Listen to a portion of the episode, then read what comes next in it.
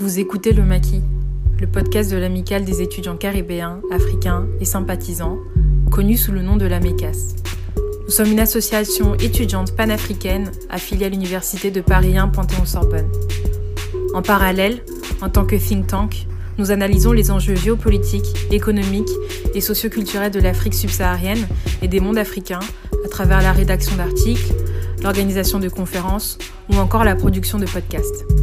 Cette année, nous ouvrons un pôle solidaire qui a pour but de mettre en place des actions sociales en direction des personnes les plus fragiles et marginalisées de nos communautés africaines et afrodescendantes, ici à Paris.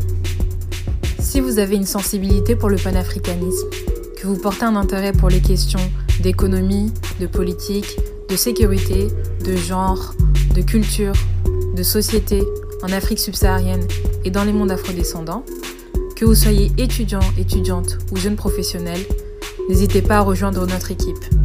N'hésitez pas à lire nos articles, à regarder nos vidéos, à écouter nos podcasts, à tout simplement suivre notre actualité. Je vous souhaite une très bonne écoute.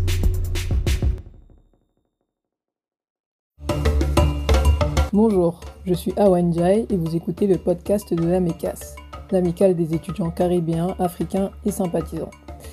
Pour ce tout premier épisode, en tant qu'association réunissant des étudiants afrodescendants et œuvrant à analyser les enjeux liés au continent africain, nous avons décidé d'aborder en seconde partie d'émission le thème de la condition estudiantine des afrodescendants en France et leur rapport à l'Afrique. Pour ce faire, quatre étudiants, tous membres de la MECAS et qui ont grandi en Afrique ou en France, reviendront sur leur expérience et feront le bilan de ces cinq dernières années, en se demandant notamment si leur désir de travailler en Afrique ou bien vers l'Afrique est toujours aussi vive, ou alors si ce qu'ils ont pu vivre ces dernières années au cours de leurs études et de leurs différentes expériences a pu les amener à revoir leur vision et leur ambition. Mais dans un premier temps, nous vous proposons de découvrir ou bien de redécouvrir, en compagnie d'Alexandrine Boobda et de Julia Tumba, l'un des articles que nous avons publiés ce mois-ci sur la double nationalité en RDC et au Cameroun. Bonjour Alexandrine, bonjour Julia. Bah, je vais vous laisser d'abord vous présenter rapidement et euh, vous demander si vous pouvez résumer rapidement en quelques mots votre article, tout en nous précisant pourquoi vous avez choisi d'étudier le cas de la RDC et du Cameroun. Bonjour, moi c'est Alexandrine, membre de la MECAS depuis 2018 je me suis toujours posé la question de la double nationalité euh, en Afrique et en particulier au Cameroun parce que j'ai toujours euh, remarqué que de nombreux pays euh, la rendaient possible et pas le Cameroun et je me suis demandé le pourquoi du comment de cette situation. Je voulais savoir quels étaient les droits et les devoirs qu'avaient les citoyens camerounais envers le pays et comment est-ce qu'ils vivaient le fait de ne pas pouvoir bénéficier d'une autre euh, identité et d'autres droits ou devoirs envers leur pays ou les pays voisins. D'accord, je précise que tu es d'origine camerounaise et c'est peut-être aussi ça qui t'a amené vers ce pays. Oui, c'est pour ça aussi que ça m'a que ça m'a intéressée. Et puis pour la, le cas de la RDC, euh, je laisse euh, Julia s'exprimer. Euh, donc moi, c'est Juliane Toumba. Euh, je suis actuellement en M2 euh, droit africain à la Sorbonne et donc membre également de la MECAS depuis 2018, secrétaire générale depuis un peu plus d'un an. donc pour revenir sur l'article et le choix de la RDC, donc moi je suis métisse franco-congolaise et je me tourne énormément du coup vers l'histoire du Congo, comment ça se passe et j'envisage d'y travailler. Et donc la question de la nationalité se pose assez rapidement, à partir du moment où on envisage de s'installer dans un pays. Et euh, étant métisse, souvent on va se dire qu'on va prendre, euh, qu'on va avoir l'occasion de prendre l'identité et du père et de la mère. Et donc j'ai pu prendre que l'identité française étant née en France de par, enfin, d'un parent français. Mais pour la question euh, congolaise, j'ai pas eu ce luxe. Pourtant, mon père reste congolais aujourd'hui il n'a pas été naturalisé, donc encore aujourd'hui, je pourrais réclamer cette nationalité. Et ça m'a assez vite intriguée de voir que j'étais pas née avec ces deux nationalités et que je ne pouvais pas les faire valoir en même temps. J'étais obligée de choisir l'une ou l'autre. Et donc, c'est cette question que j'ai voulu approfondir avec euh, Alexandrine, parce qu'on en avait mentionné, euh, enfin, on avait discuté sur ce point un jour, et on s'était dit que c'était bien de pouvoir creuser un petit peu sur le pourquoi du comment.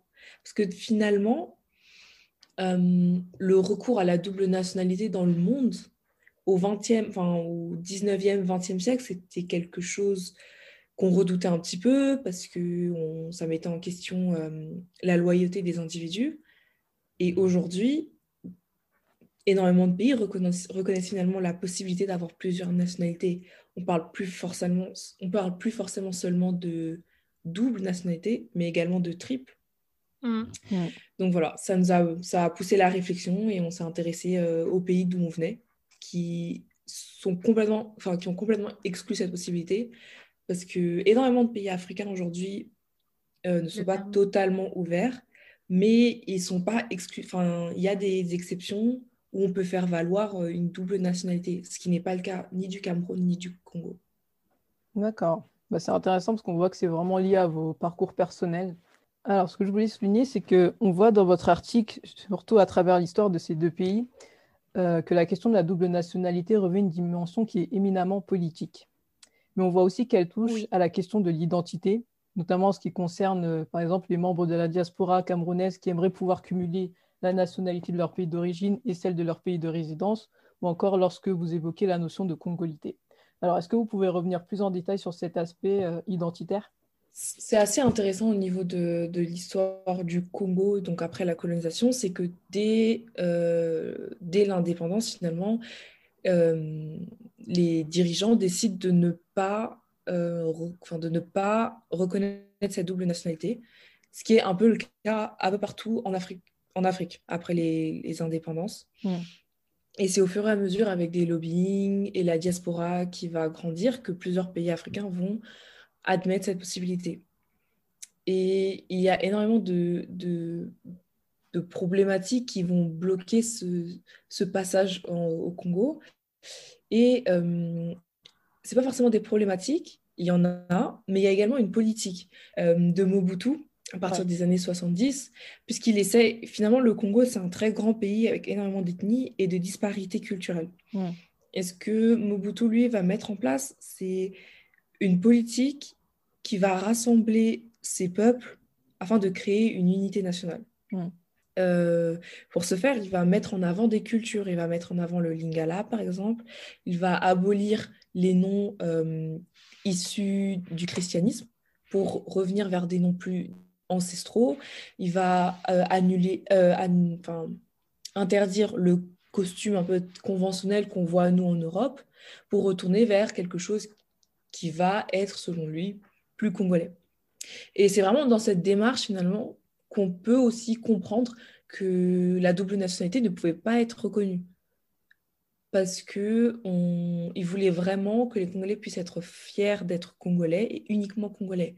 Et qu'également les personnes qui avait la possibilité d'avoir une autre nationalité, qu'elle puisse finalement librement et volontairement se dire que je veux être congolais, que je suis seulement congolais. Et donc c'était vraiment cette, cette politique-là de congolité qui a pu jouer au début des années 70 en ce sens. Après, comme, on a, comme j'ai un petit peu développé dans l'article, également la problématique des Banyamulenge, qui est un peuple à l'est du Congo, et ça, ça va jouer énormément dans, dans la balance dans ce cas-là, et même dans, dans, le cas du Cameroun aussi, j'imagine, ça s'inscrit vraiment dans, dans, le cadre du processus de construction nationale, en fait. Oui, tout à fait. Pour le, pour le, Cameroun, on a aussi euh, des questions qui sont politiques. Alors, on retrouve un peu les mêmes problématiques euh, dans le cas du Cameroun. Euh, le premier chef de l'État, Amadou Ahidjo, voit son pouvoir être contesté dans les années 1960 parce qu'une partie de la population et une partie de l'opposition estiment qu'il a été mis en place par la France. Et en fait, euh, cette opposition-là euh, va en partie se retrouver avec une partie de la diaspora à l'étranger. Et en 1968, il va mettre en place une loi qui va interdire la double, la double nationalité justement dans l'objectif d'empêcher les personnes qui sont de l'opposition et qui se trouvent à l'étranger d'obtenir la, la, double nationalité et d'avoir un impact politique dans le pays. Il faut savoir aussi que euh, tout comme le Congo, le Cameroun est un pays extrêmement divers mm. et qu'il y a aussi des questions ethniques, même si c'est un mot que je n'aime pas, je dirais plutôt des questions de groupes socioculturels qui, euh, qui jouent qui vont se mettre en place et qui vont euh, essayer de bloquer euh, l'accès au pouvoir à certains peuples, en fait. Donc, c'est plus précisément la loi du 11 juin 1968 qui va exclure la double nationalité au Cameroun et qui va empêcher cette diaspora à l'étranger qui conteste le pouvoir du chef de, l'État et une partie de l'opposition, et l'opposition tout court, pas une partie, euh, qui se trouve à l'étranger, de pouvoir avoir accès euh, à des fonctions politiques et donc de pouvoir avoir un impact du, pays. Aujourd'hui, euh, les choses n'ont pas beaucoup évolué puisque la double nationalité est toujours interdite. Mais c'est une question qui revient souvent sur le devant de la scène, euh, notamment depuis 2018 avec euh, les élections présidentielles qui ont eu lieu. Et l'un des opposants au chef de l'État actuel, Maurice Camteau, qui a remis sur le devant de la table l'idée de mettre en place la double nationalité s'il était élu. Et puis le chef de l'État actuel du Cameroun, Paul Biya, lui aussi, à plusieurs reprises, a fait des effets d'annonce où il a, il a dit effectivement qu'il fallait euh, modifier cette loi de, 1968. Jusqu'ici, euh, aucune avancée n'a eu lieu, mais c'est un sujet qui revient souvent sur le devant de la table. Comment tu expliques que justement il y a eu plusieurs effets d'annonce de la part du président Paul Biya quant à l'adoption de la double nationalité, mais que concrètement il ne se soit rien passé Est-ce que tu penses que c'est justement pour des raisons politiques? Alors une fois de plus, c'est toujours pour des raisons politiques. Alors la raison pour laquelle il y a eu plusieurs effets d'annonce, c'est à cause de la pression de la diaspora. Mmh. majoritairement. Euh, la diaspora qui tient à pouvoir obtenir la double nationalité pour pouvoir avoir euh, un impact plus fort dans le pays. Mais euh, l'une des raisons qui fait que ça n'a pas bougé, c'est parce que la diaspora est vue un peu comme un ennemi de l'État du pouvoir central. Donc le Cameroun compte une diaspora d'un peu près, si je ne me trompe pas, parce que les chiffres divergent en fonction des sources, mais disons qu'il y a plus de 3 millions de Camerounais qui vivent en dehors des frontières camerounaises. Et euh, un grand nombre de cette diaspora est contre le pouvoir en place. Donc, donner la possibilité de voter à ces personnes ou la possibilité d'avoir la double nationalité, ce serait donner la possibilité à l'opposition de voir ses rangs grandir, en fait. Et ça, c'est quelque chose que le chef de l'État et son gouvernement ne souhaitent pas voir euh, dans les jours ou dans les mois à venir. Donc il y a aussi, il y a encore et toujours une dimension politique à cette, euh, à cette question. Mais si à plusieurs reprises euh, le, le chef de l'État et des membres de son gouvernement se sont exprimés en faveur d'une mise en place de la double nationalité, c'est parce que la diaspora fait pression. Elle, il y a une grosse pression de la diaspora. De plus en plus, euh, le pays est isolé face à cette question sur le continent. Mmh Comme on l'a dit tout à l'heure, il y a une beaucoup de pays d'Afrique qui autorisent la double nationalité ou du moins qui donnent des dispositions en faveur. Et c'est vrai que plus le temps passe, plus le Cameroun est isolé face à cette question. Il faut aussi rappeler que la diaspora va jouer un rôle assez important au niveau de la pression qu'elle va mettre sur le gouvernement en place, même si elle n'a pas de droit politique, c'est-à-dire de droit de vote ou d'être éligible euh, pour un poste, elle va pouvoir euh, exercer de là où elle est une pression sur, enfin, dans son pays euh, d'adoption, ce qui peut jouer en faveur ou en défaveur d'un dirigeant. Donc c'est souvent à l'approche d'une élection ou d'une grande date que les dirigeants vont, vont faire ce genre de promesses. C'est un peu pour rebondir sur ce qu'Alexandrine disait. Et c'est un peu la même chose au Congo. Finalement, on a eu plusieurs fois des mentions de double nationalité. Pour l'instant, on n'a pas vu beaucoup d'avancées. Après, avec l'actualité le fait qu'on ait eu un, un, passage euh, de Kabila vers euh, Tshisekedi, donc le président actuel de la RDC, euh, ça peut changer la donne puisque Félix Tshisekedi est originaire, enfin, était dans la diaspora il y a encore quelques temps, il habite à Bruxelles. Donc je pense qu'il a à cœur d'œuvrer pour la diaspora. Après, à voir comment ça va se mettre en place. D'accord. Du coup, vous avez anticipé sur mon autre question qui était de savoir ce que vous aviez bon espoir par rapport à la mise en place de la double nationalité dans ces deux pays, mais si je comprends bien, euh, ça reste encore compliqué. En tout cas, dans un futur, à plus ou moins court terme, euh, il y a peu d'espoir pour les raisons euh, politiques justement que vous avez évoquées. Pour le Congo, j'essaye de rester plutôt optimiste parce que, donc comme je disais, Tshisekedi est originaire de la diaspora. Je pense que ça peut jouer en, en notre faveur. Il y a également le fait que hum, ça fait euh, à peu près deux ans maintenant qu'il est au pouvoir.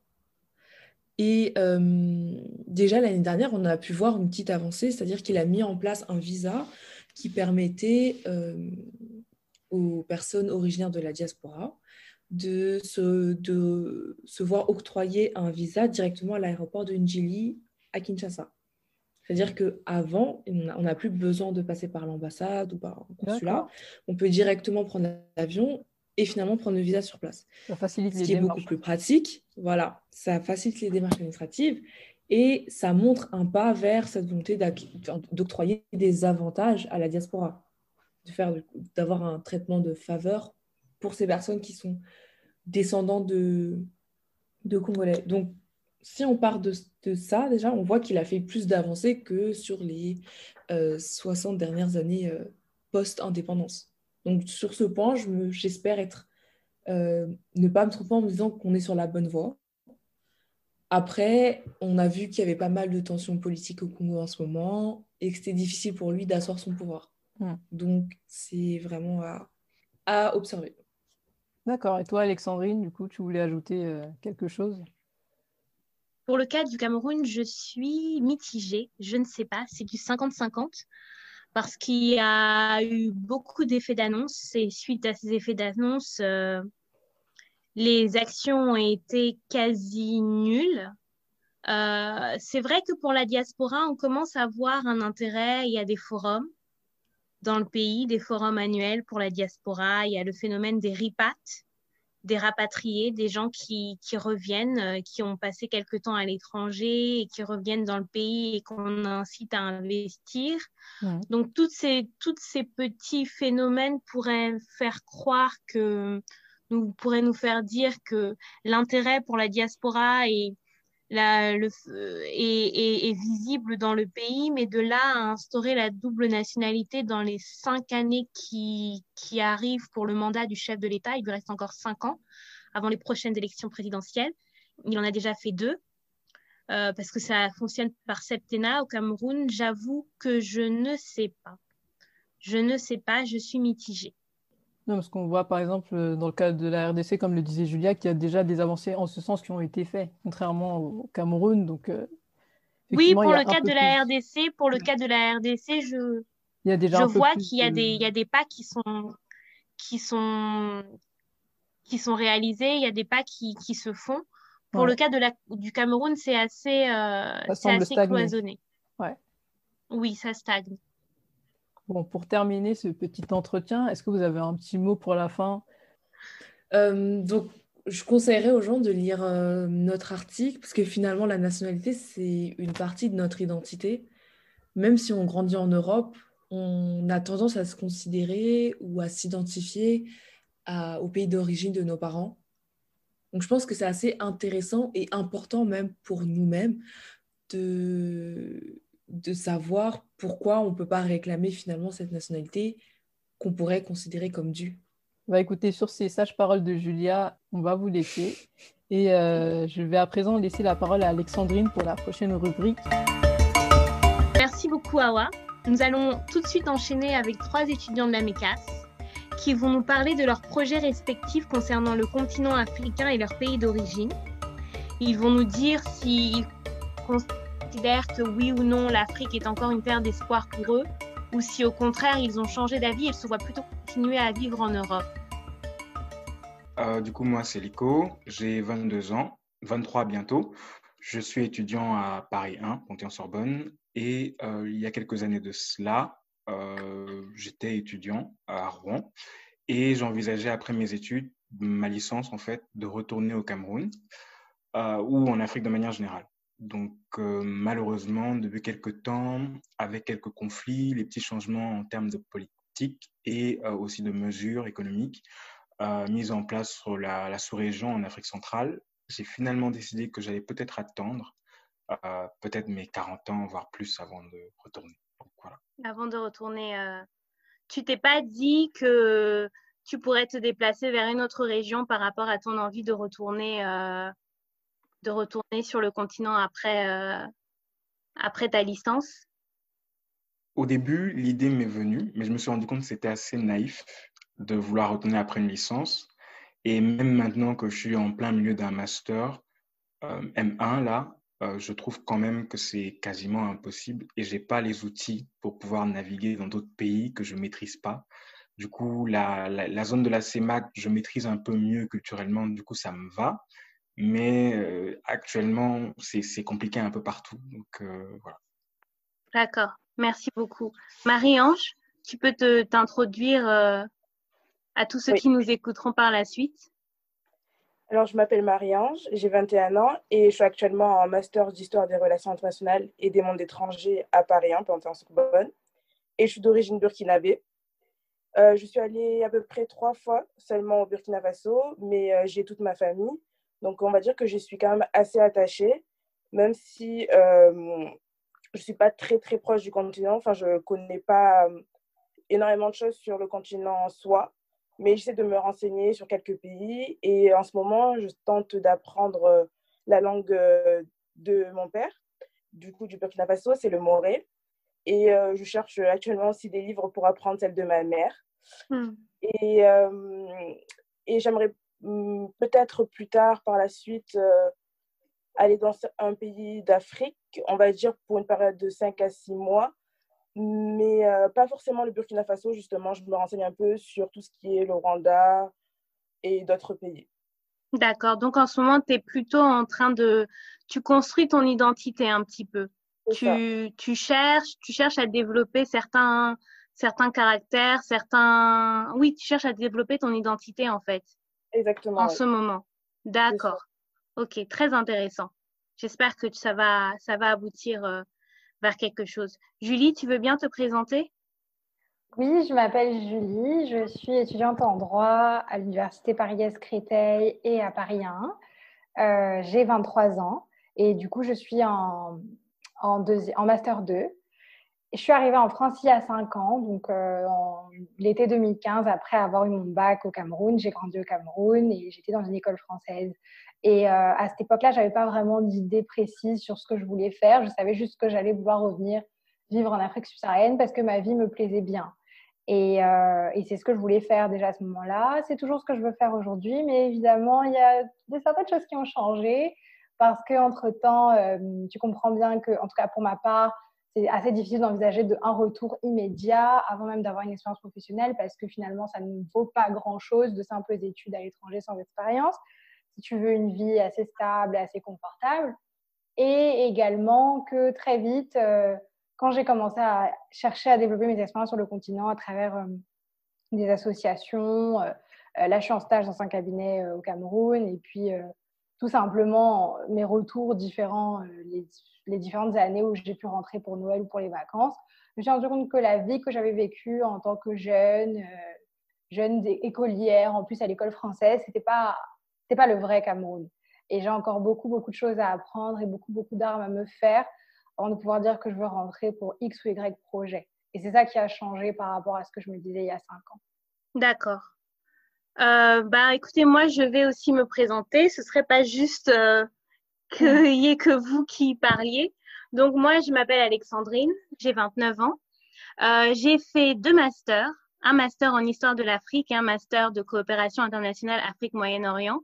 Donc, en entendant euh, l'intitulé de mes deux masters, on entend bien que l'Afrique a toujours eu une grande importance euh, pour moi au point où dans l'intitulé de mes masters, ça se, ça s'entend tout simplement parce que depuis euh, mon plus jeune âge, euh, j'ai toujours eu un fort intérêt pour, euh, pour le continent. de par mes origines, de par ma vie, de mon, enfance et le début de mon adolescence quand j'étais au, Cameroun, de par mon père aussi, parce que mon père a un travail qui l'emmène à beaucoup voyager sur le continent que ce soit en Côte d'Ivoire, en Afrique du Sud, au Cameroun, etc. De par mes, multiples voyages, mes vacances, mes stages aussi au Cameroun, parce que j'ai fait des stages euh, lorsque j'étais étudiante. J'ai fait un stage dans une société de tourisme et j'ai fait un stage chez Bolloré aussi, quand j'étais en licence, qui m'ont beaucoup marqué. Et puis, j'ai fait des stages à l'étranger, en Europe, en Allemagne et en Belgique. Et j'ai aussi l'occasion d'aller en, en, Angleterre. Donc, euh, donc, voilà ce que je peux dire sur moi euh, par rapport à mon profil professionnel, mon profil écolier, pardon. Et puis, moi, ce que je dirais par rapport à l'Afrique, c'est que je suis totalement consciente que je ne rentrerai pas tout de suite parce que, comme vient de le dire Julie, euh, il faut une sacrée expérience professionnelle pour envisager d'avoir une vie stable et confortable en Afrique. Je reprends tes mots, mais c'est des mots qui, à mon sens, sont bien, euh, sont bien choisis. J'ai cherché à la fin de mes études à rentrer sur le continent. J'ai eu des propositions, mais quand on a un bac plus 5 et qu'on vous propose 700 euros par mois, euh, vous ne pouvez que refuser. Pardon Bien sûr, bien sûr, quand vous connaissez le niveau de vie des gens qui sont dans le pays, vous pouvez vous estimer, euh, vous pouvez vous estimer euh, heureux qu'on vous propose, heureux ou heureuse qu'on vous propose 6 à 7 fois le salaire moyen. Mais j'ai une certaine ambition et effectivement, euh, je n'ai pas pu, euh, je n'ai pas pu concrétiser ces projets, surtout que c'était dans des pays qui m'intéressaient beaucoup. J'ai eu des entretiens, j'ai eu un entretien au Kenya, j'ai eu un entretien pour le Nigeria, j'ai cherché à partir au Sénégal et en Côte d'Ivoire, mais ça n'a pas fonctionné. Et puis, je me suis dit que j'étais trop jeune et que je me lançais trop vite à l'aventure, en fait. Et je me suis dit que hum, j'ai pensé à ma vie personnelle. Je me suis dit quand j'aurai des enfants, où est-ce qu'ils vont naître, etc., euh, etc. Et j'ai très vite compris que la France est un pays, la France ou l'Europe en tout cas, pour au jour, à l'instant T, sont des lieux qui vont me voir encore pendant quelques années parce qu'il faut que je fasse mes, mes armes et que euh, se vendre sur le marché à l'international quand on est 100% made in Cameroun, ou made, oui, made in Cameroun, pas made in Africa, parce qu'il y a quand même des pays qui pèsent, faut le dire, c'est assez difficile. Est-ce que vous étiez conscient des enjeux, des difficultés du niveau de vie de, des, des, des personnes qui venaient des pays dont vous êtes originaire, ou est-ce que vous étiez un peu dans le rêve, dans le fantasme, et vous pensiez que vous, vous en sortiriez très bien? Euh, non, moi, moi, comme j'ai grandi au Cameroun, j'ai toujours eu euh, la visibilité sur ce qui pouvait se passer euh, dans le pays, en tout cas autour de moi. Je n'aurais pas la, la naïveté de dire que je connais le Cameroun de fond en comble. Non, mais en tout cas, je voyais des gens autour de moi avoir des difficultés, plus que les miennes et plus que celles de mes parents. Mais sincèrement, j'étais très naïve et je pensais que euh, étant allée à l'école française, j'allais faire mes études en France et puis j'allais pouvoir revenir sans grande difficulté obtenir, je ne sais pas moi, le poste de mes rêves, peut-être même à l'étranger, et euh, faire une, une, expatriation au Cameroun et que tout allait bien aller pour moi. Sincèrement, c'est ce que je voyais, c'est ce que je me disais, bon, peut-être pas il y a 5 ans, mais il y a 7 ans, je pense que c'est ce que je me disais, tout si je suis honnête. Et puis, euh, tu sais, quand tu grandis, que toi-même, en fait, on commence à te parler plus honnêtement des choses, tu te rends compte que Ma mère, elle était à Assas son père était ambassadeur, la vie était belle et pourtant aujourd'hui, elle a quand même des difficultés. Indépendamment de son background, indépendamment de son parcours universitaire, elle a quand même des difficultés au Cameroun parce que tout simplement, c'est difficile, parce que le climat euh, économique, la vie des affaires, de toute façon, c'est difficile partout, mais ce n'est pas lisse et ce n'est pas parce que tu viens de tel endroit que forcément ta vie va être parfaite. Et sincèrement, c'est quelque chose que j'ai compris moi, en grandissant, en observant les personnes autour de moi qui, à mon sens, avaient des vies parfaites et très simples et très stables, en fait, plus tu grandis, plus tu ouvres les yeux et plus tu te rends compte que c'est pas, pas si lisse et c'est pas tout noir ou tout blanc. Moi, c'est ce que je me suis dit en grandissant par rapport à ce que je me disais quand j'étais encore, euh, mettons, seconde première, tu vois, au Cameroun. Et être en France m'a aussi fait euh, prendre conscience de certaines choses bizarrement.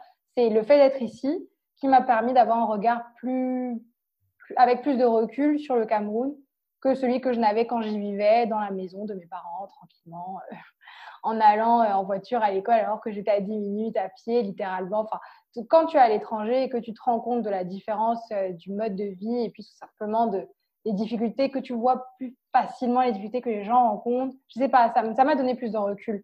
Et je me suis rendu compte que c'était pas tout beau, tout rose et que mon chemin n'était pas pavé d'avance, quoi, qu'il allait falloir que je fasse mes preuves également.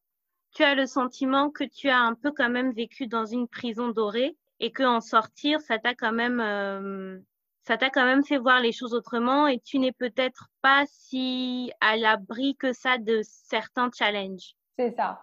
D'accord. Je suis, je, j'ai vu euh, le, le, beau Cameroun, je pense, mais et je pense pas que je puisse dire aujourd'hui que je suis pas privilégiée, ce serait faux. J'ai des parents qui se sont occupés de moi, etc.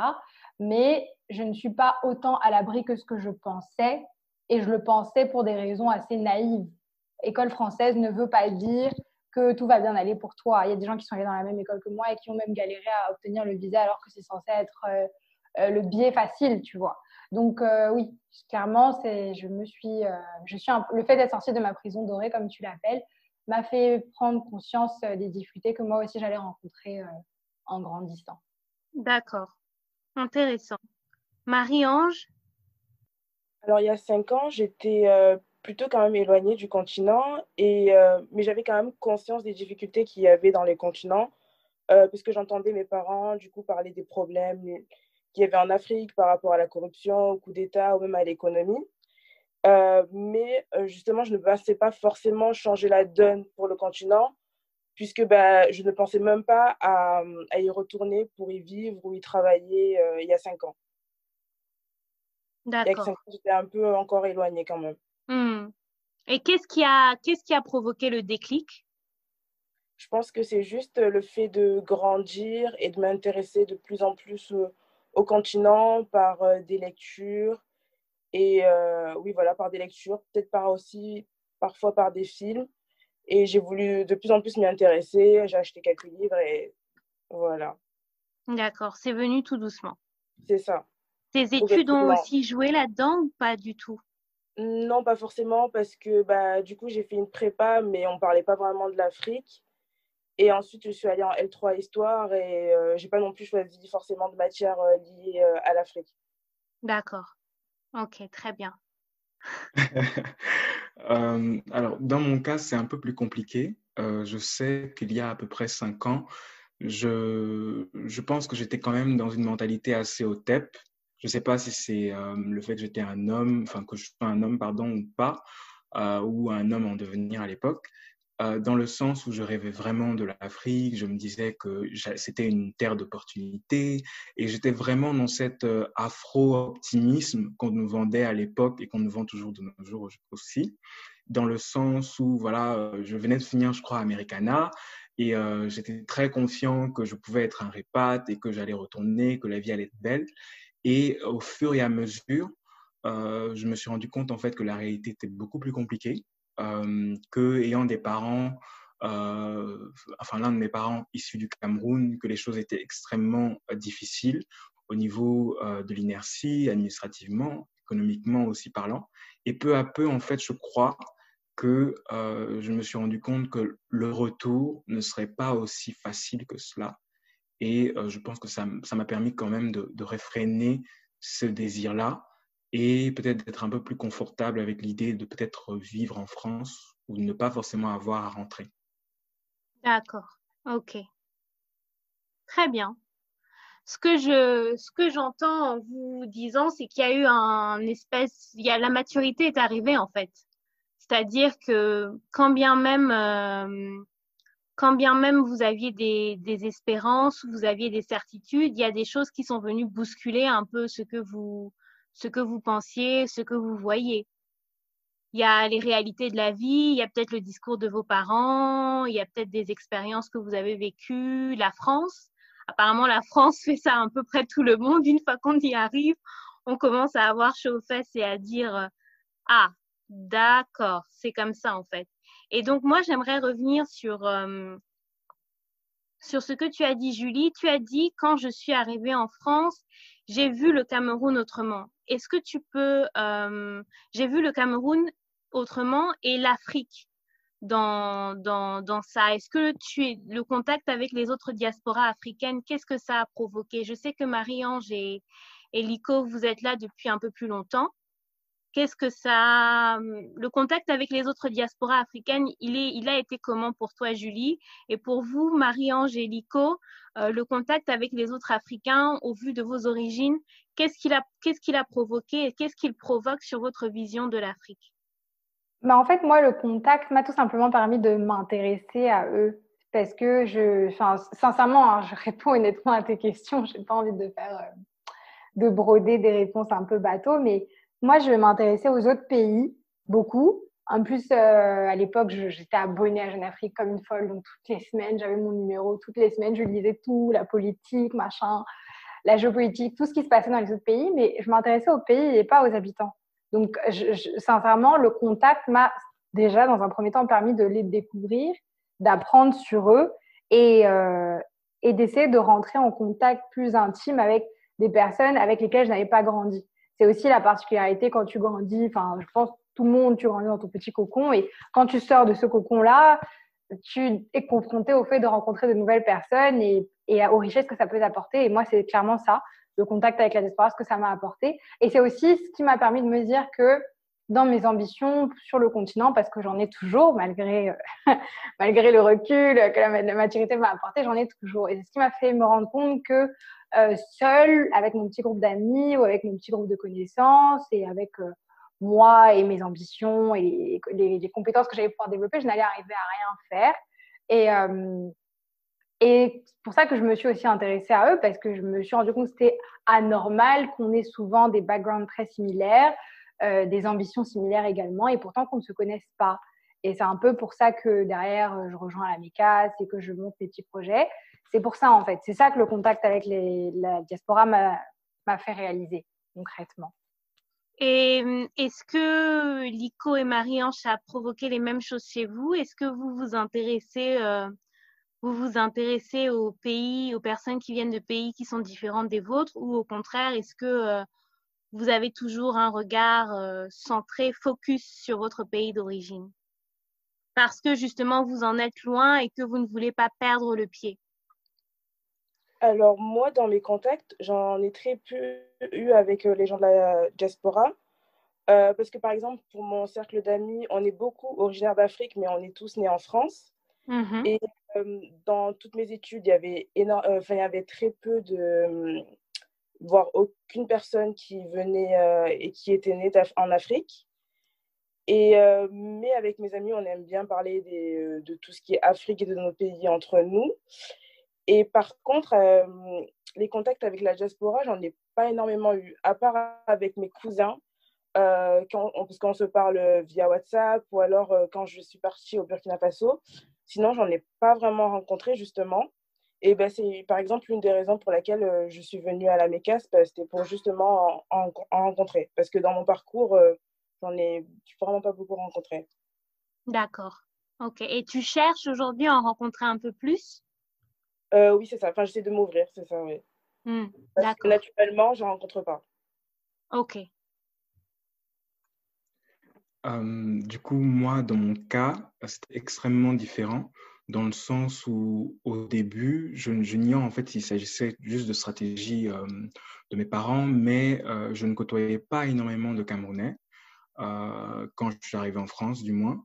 Et au fur et à mesure euh, que j'ai commencé à côtoyer des gens de la diaspora africaine dans un sens large, je crois que je me suis rendu compte rapidement que je devais, ou plutôt le Cameroun, enfin, voilà, était peut-être en retard euh, et où je n'avais pas forcément la même culture que des étudiants ivoiriens ou congolais que j'avais dans ma fac.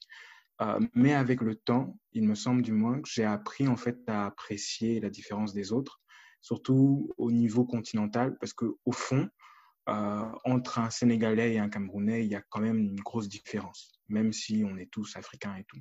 Donc c'était vraiment dans ce mode-là. Et aujourd'hui, je ne dirais pas que je, je, cherche à créer des liens, mais euh, je, je, fais quand même avec ce qu'il y a. Tu fais avec ce qu'il y a, c'est-à-dire? Euh, Dans le sens où je ne cherche pas forcément à fréquenter des Africains pour le simple fait qu'ils sont Africains, mais j'essaye vraiment d'essayer d'avoir des gens autour de moi euh, aussi diverses que possible, mais euh, aussi peut-être des gens avec qui je partage des, euh, des, socles communs. là, par exemple, la plupart des Africains que je connais de mon âge autour de moi sont tous des étudiants. donc ça, ça peut être un socle. sinon, il y a, d'autres éléments aussi, comme par exemple l'intérêt pour la littérature ou pour le cinéma, etc. Mais initialement, je n'étais vraiment pas dans l'idée de, me, de, de créer une, bulle, en fait, quand je suis arrivé en France. Donc je me suis dit, bon, je suis en France, euh, autant, autant faire comme se peut et euh, créer le lien que je peux créer. Donc voilà. D'accord. Et ce, ce, contact avec ces personnes qui viennent d'autres pays africains, quel regard ça a apporté sur, euh, sur vos origines ou sur votre culture en fait? Parce que moi, je sais que quand j'arrive en France, en fait, j'ai la chance d'avoir, bah, comme je l'ai dit, comme je me suis quand je me suis présentée, j'ai la chance d'avoir un, un, père qui voyage pas mal sur le continent d'avoir des parents qui ont des, des relations assez, euh, assez intéressantes au Cameroun. Et j'ai la, la chance d'avoir un socle d'amis très fort que j'ai gardé au Cameroun et de rencontrer aussi beaucoup d'Africains. Mais je sais que quand je, quand je me mets en contact avec ces jeunes-là, ça me fait quand même avoir un regard assez différent sur mon pays où je me dis, mais le Cameroun ne fonctionne pas correctement, en fait. Très, très vite, en rencontrant des, des, des Ivoiriens, bon, j'ai pas, des Ivoiriens, des Nigérians, des Ghanéens, très vite, j'ai commencé à voir les, les incohérences de mon propre pays et ses cohérences aussi. Est-ce que vous, ça vous a fait, ça vous ça a provoqué la même chose chez vous? Ou est-ce que ça n'a, vous vous êtes dit que euh, non, en fait, euh, chez nous, tout fonctionne très bien. Je pose la question parce qu'on est originaire du Cameroun et du Burkina Faso, deux pays qui se portent assez mal. Et ce que je me demandais, c'est si en sortant de chez vous, ou si en fréquentant des personnes qui ne sont pas originaires de votre pays, vous arrivez à voir quels sont les bons et les mauvais côtés de chez vous, en fait. Est-ce que les autres vous permettent de faire ressortir des points positifs et négatifs? Ou alors est-ce que vous considérez que non, c'est une même Afrique et qu'au final, on a tous les mêmes problèmes? Est-ce que vous arrivez à vous enrichir aujourd'hui de vos contacts avec les autres? Ou est-ce que c'est encore difficile parce que vous restez très attaché à ce, que, ce dans quoi vous avez grandi? Eh bien, dans mon cadre, je vais, prendre la question. Je pense, comme beaucoup de gens, et vraiment pour revenir un peu à ce que tu disais tout à l'heure, dans le contexte camerounais, c'est très, très compliqué. Surtout parce que j'ai ressenti tout de suite, en fait, une forme, je dirais pas de jalousie, mais une forme quand même de, de, colère, dans le sens où je me suis rendu compte très rapidement que mentalement parlant, euh, l'état d'esprit dans d'autres pays était absolument différent. Et, je mmh. crois que peu à peu, j'ai quand même été un peu euh, motivé à revoir peut-être ma manière de penser en tant que Camerounais, mais peut-être aussi à, me rendre compte qu'il y avait des choses qui n'allaient pas forcément positivement parlant. Par exemple, la question de la place euh, euh, des étudiants camerounais en, hors du continent ou même hors du Cameroun. Très tôt, je me suis rendu compte aussi qu'on manquait en fait de, tous ces éléments-là, cette structure que j'ai l'impression que d'autres euh, Africains ont. Parlant par exemple du cas euh, des Ivoiriens, je me suis rendu compte rapidement qu'il y avait un système de bourse. Euh, les Gabonais aussi qui avaient un système de bourse. Je me suis rendu compte rapidement qu'il n'y avait pas ce système-là au Cameroun. Et peu à peu, en fait, j'ai commencé en fait à éprouver au fond une petite forme d'amertume. Mais avec le temps, je pense que culturellement parlant, on, s'imprègne aussi des autres et euh, on commence aussi à peut-être se remettre en cause. Euh, et je crois que c'est ça aussi l'objectif finalement quand on fréquente des gens qui sont différents de nous. Du coup, mmh. moi, je suis encore vraiment dans cet état d'esprit-là où je, pour l'instant, je ne fais que compter ce qui ne va pas bien. Ok. paradoxalement. Mais je, je, pense que je ne suis pas encore peut-être arrivé à, à ce niveau-là où je, je peux regarder ce que les autres ont et me dire que nous, au Cameroun, on a ça et eux, ils ne l'ont pas à part peut-être la joie de vivre, quoi. ok, d'accord. Marie-Ange, est-ce qu'au contact d'autres euh, personnes qui sont qui ne qui n'ont pas la culture burkinabé, tu arrives à beaucoup apprendre ou au contraire le Burkina en lui-même et ce qu'il t'apporte te suffisent? Euh, Mais euh, j'ai l'impression qu'en fait, avec mes amis, on est tous à peu près au même niveau. C'est-à-dire qu'on essaie d'apprendre plus maintenant de notre culture parce qu'on était toutes un peu éloignées de ça, parce qu'on était toutes nées en France et on, on retourne bah, en Afrique et dans notre pays originaire de, de temps en temps, pas énormément. Et du coup, on est tous en train d'apprendre chacune euh, bah, de son propre pays. Donc, euh, est-ce que on, s'aide entre nous? Je sais pas, je sais pas trop. Tu sais pas, d'accord. Et pour le et pour le pour le futur, est-ce que tu envisagerais d'aller dans le pays d'une de tes amies proches justement? Euh, Oui, par exemple, euh, j'ai une amie qui vient de Côte d'Ivoire, enfin elle est ivoirienne et burkinabé. Et euh, ben, en fait, on compte toutes faire un voyage en Afrique ensemble et faire le pays de chacune, donc la Côte d'Ivoire, l'Algérie, le Maroc et Madagascar. D'accord. Et pour le reste, pour les autres, est-ce que justement aujourd'hui, au contact de, ces différentes diasporas, ça vous a donné envie de, de visiter le continent ou vous restez encore... Euh, très, bon, j'imagine que vous restez attaché à vos pays d'origine, mais est-ce que justement le fait d'en sortir a fait que vous vous êtes dit... Euh, ah mais quand même il y a 54 pays, il faudrait que je bouge un petit peu et que même si je viens de pour le cas du Cameroun de l'Afrique en miniature, il serait une Afrique en miniature qui, entre parenthèses, euh, qu'on ne voit pas, pas réellement parce qu'on nous dit que c'est l'Afrique en miniature, mais bon, on ne, on ne le réalise pas vraiment. Mais bon, ça, c'est une parenthèse. Est-ce que vous avez, euh, vous avez décidé de, de visiter d'autres pays? Est-ce que ça vous a donné cette envie-là d'être, euh, de, lorsque vous êtes sorti de votre cocon? Moi, Totalement. moi, ah, pardon. Non, vas-y, Alexandrine, vas-y. Non, moi, je disais moi, oui. mais moi, par exemple, je sais que euh, bon, cette année 2020, ça a été une, année euh, très difficile pour voyager, mais je sais que euh, avec mes amis, on envisage de faire des, des voyages, de se découvrir plus les unes, de se découvrir plus les unes par rapport aux autres, parce que même si on est proche et qu'on se connaît, à, on se connaît à travers la France, on se connaît pas à travers nos pays d'origine respectifs.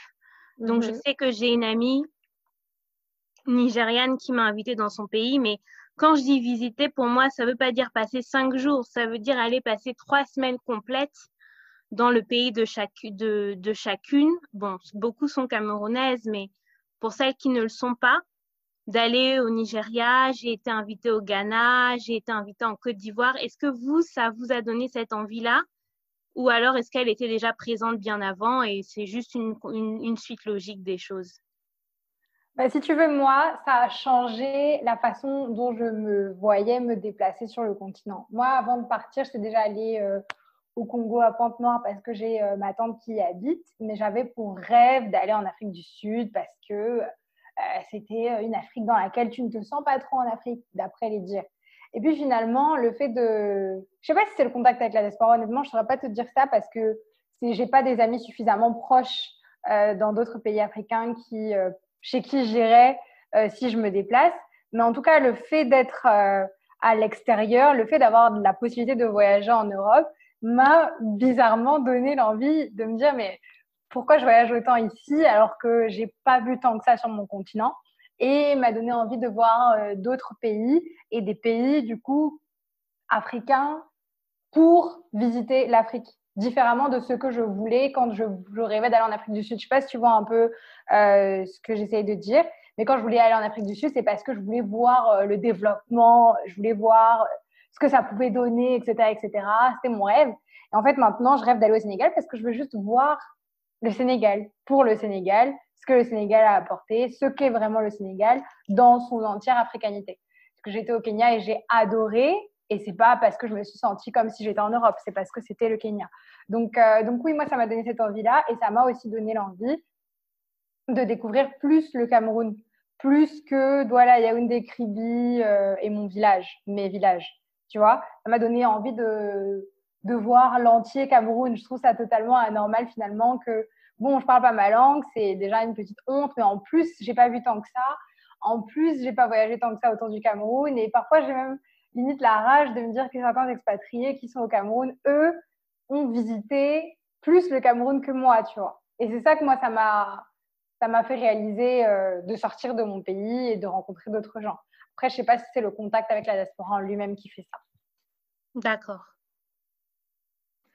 Euh, dans mon cas, euh, je crois que je suis un peu le même schéma que Julie, dans le sens où j'ai tout de suite, je pense, je ne sais pas si c'est le choc par rapport à ce qui est différent de moi ou de nous de manière générale, mais je me suis tout de suite rendu compte en fait que j'avais envie de retourner dans mon village, euh, que j'avais peut-être envie de plus visiter euh, la sous-région, euh, dans le sens où je, je, connais un peu déjà le Gabon, enfin surtout Libreville. je me suis dit que ce serait peut-être intéressant pour moi de, voyager un peu plus, d'aller au Tchad peut-être, de connaître un peu le Cameroun, parce que je me rends compte que je ne suis jamais allé au nord du Cameroun. Euh, on prend une ligne droite, on trace au-dessus de Garondéré, je ne maîtrise pas. Euh, pareil pour d'autres pays aussi.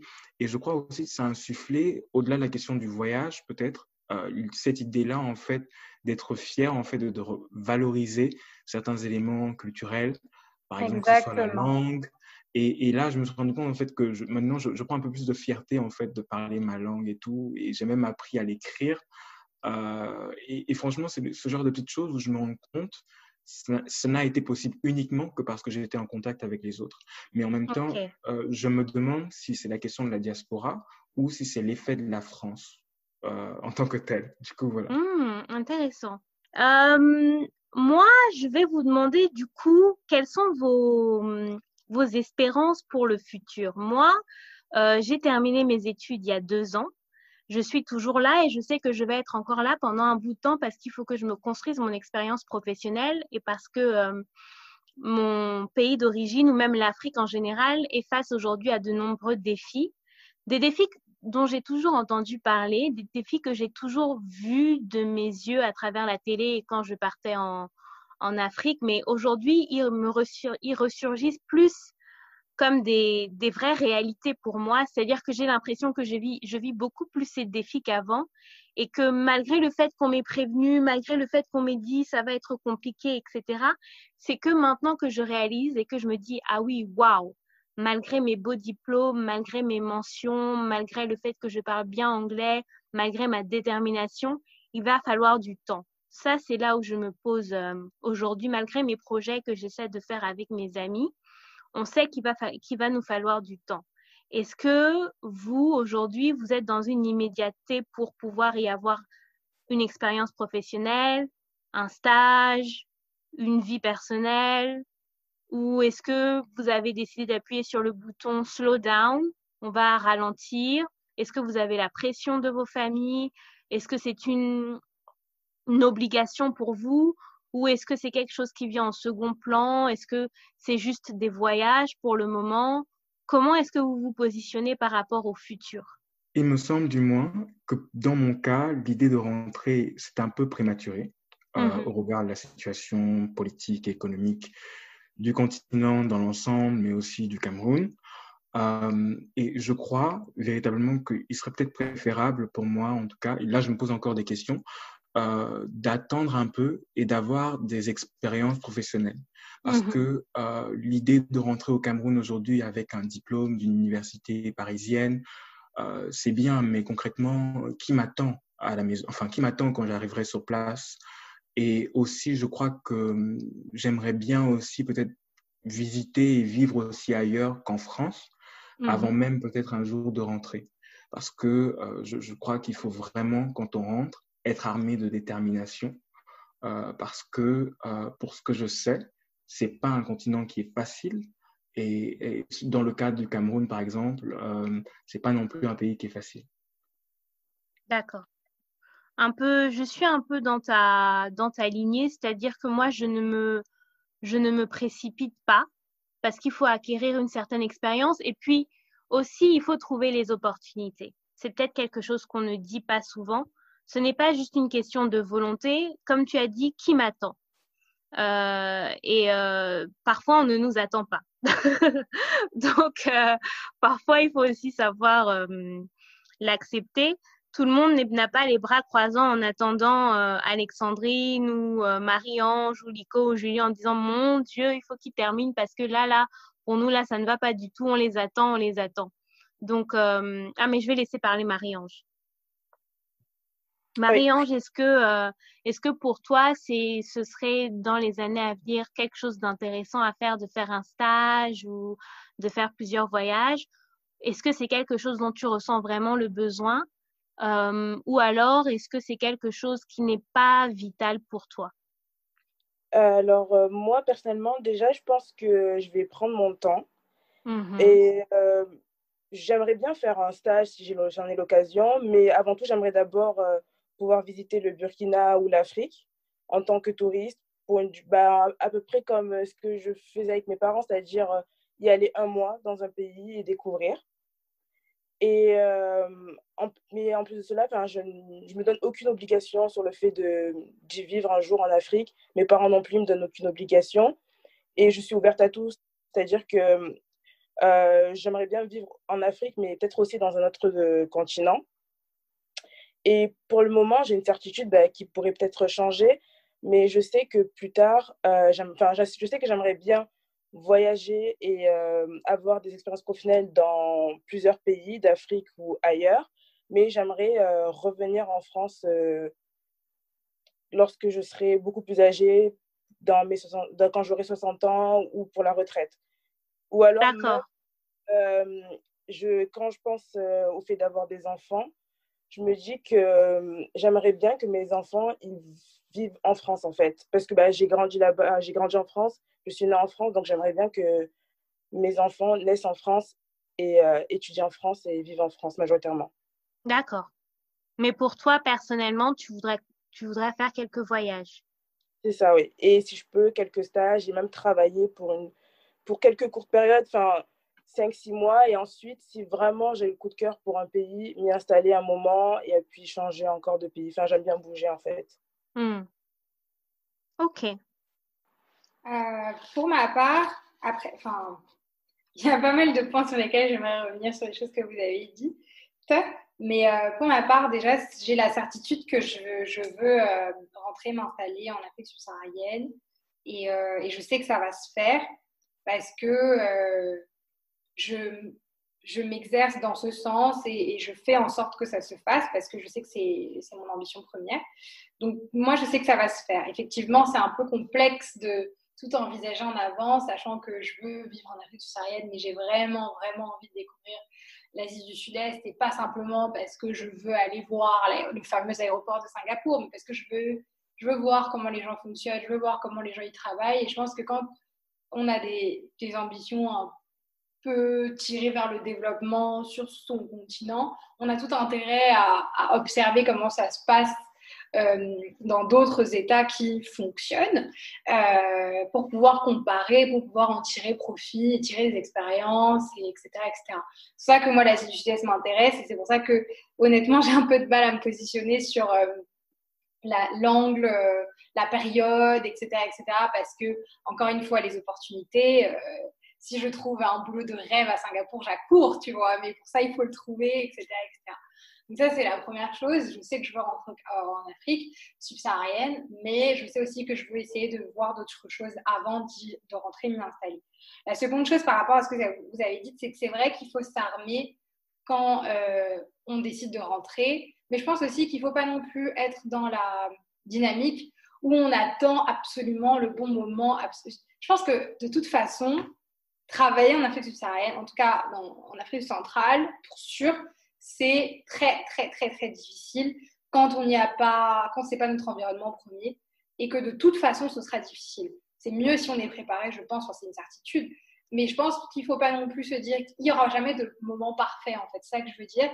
Il n'y aura jamais de moment parfait. Et pire, même ce moment parfait peut s'avérer être tout l'inverse si dans la préparation, on ne s'est pas préparé en conséquence. Moi, je, pensais que j'allais pouvoir euh, euh, faire des stages euh, comme j'envisageais ici pendant mes études après éventuellement rentrer parce que j'aurais eu une expérience sur des dossiers en Afrique subsaharienne et là quand je compare j'ai fait un stage dans un cabinet purement français où j'avais des expériences dans des dossiers en Afrique subsaharienne et là je fais un stage dans un cabinet camerounais et ce que je veux dire c'est que là j'ai les difficultés en direct et encore je suis ici tu vois je suis à distance je suis ici mais j'ai des difficultés en direct. Et ça, c'est des choses qu'on ne prend pas forcément en compte quand on dit je veux rentrer, je veux rentrer, mais je veux me préparer, je veux me préparer. Parce que c'est pas parce que tu te prépares que tu réalises qu'on peut couper le, le courant dans ton, dans ton, cabinet du jour au lendemain et que du coup, tu es bien embêté par rapport à ton client. C'est pas parce que tu te prépares ici et que tu, as, tu trouves un taf de ouf ici que tu sauras handle le fait que pour trouver les informations euh, dans les bases de données, moi je parle de l'Afrique centrale parce que je ne maîtrise pas les autres zones, et ben c'est la galère parce que le site de la CEMAC ne fonctionne pas euh, deux fois, euh, deux semaines sur, sur le mois. Et donc c'est autant de choses, je pense, pour lesquelles on ne sera jamais suffisamment préparé si on se dit qu'on veut se préparer pendant 10 ans, 20 ans, 30 ans en France, tu vois.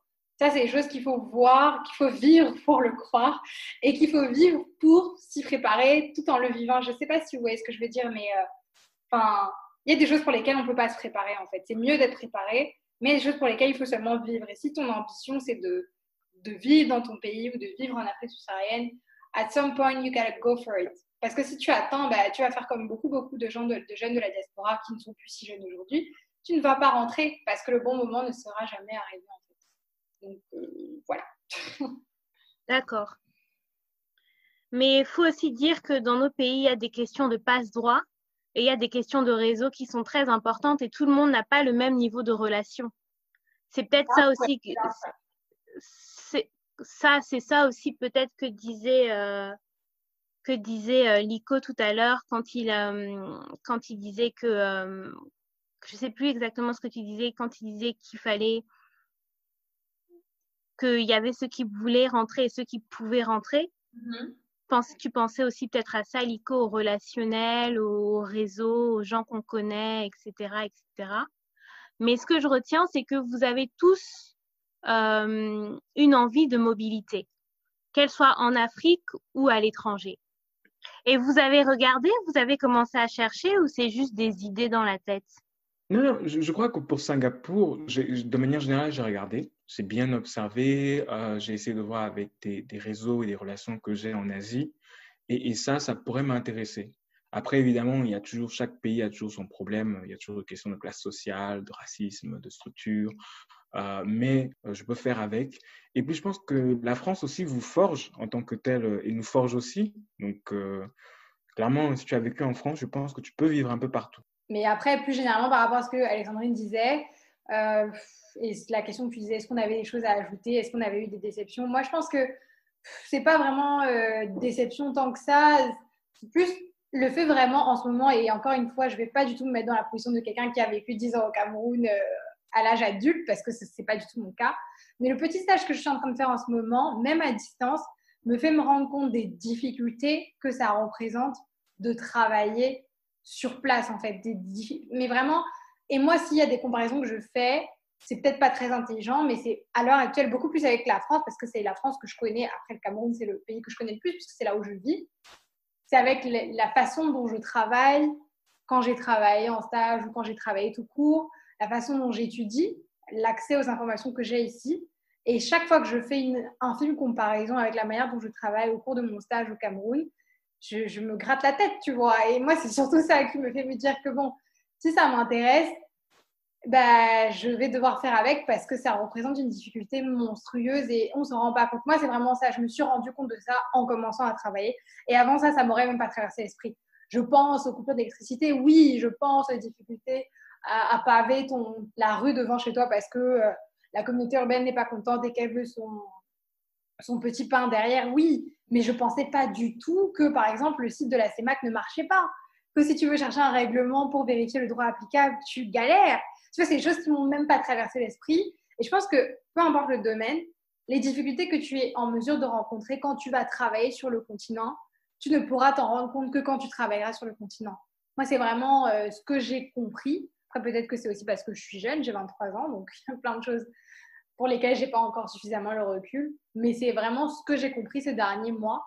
Et euh, c'est la leçon que j'en tire et c'est ce qui me fait me dire que bon, faut que je muscle le mental, comme on dit, et euh, que j'accepte que c'est ça et c'est pas autrement pour l'instant. Ça, c'est des choses dont je me suis rendu compte quand j'ai fait mes deux stages au Cameroun. Et c'est l'une des raisons qui a fait que quand j'étais en master, j'ai pas cherché à faire des stages au Cameroun. Parce que j'ai fait euh, deux stages à Douala, et bon, là, tu parles de, bon, je sais pas quel est le cabinet d'avocats dans lequel tu es, mais moi, ce qui m'avait aussi marqué, c'était le rapport avec les collègues quand on vient d'Europe et qu'on a euh, été habitué à une certaine mentalité, une certaine qualité du travail. et les relations avec les collègues aussi qui sont très difficiles, les remarques, parce que vous n'aurez pas tous fait vos études en France en fait. Certains auront fait leurs études au Cameroun, certains auront fait leurs études ailleurs. Et ça aussi, il faut le prendre en compte, le social.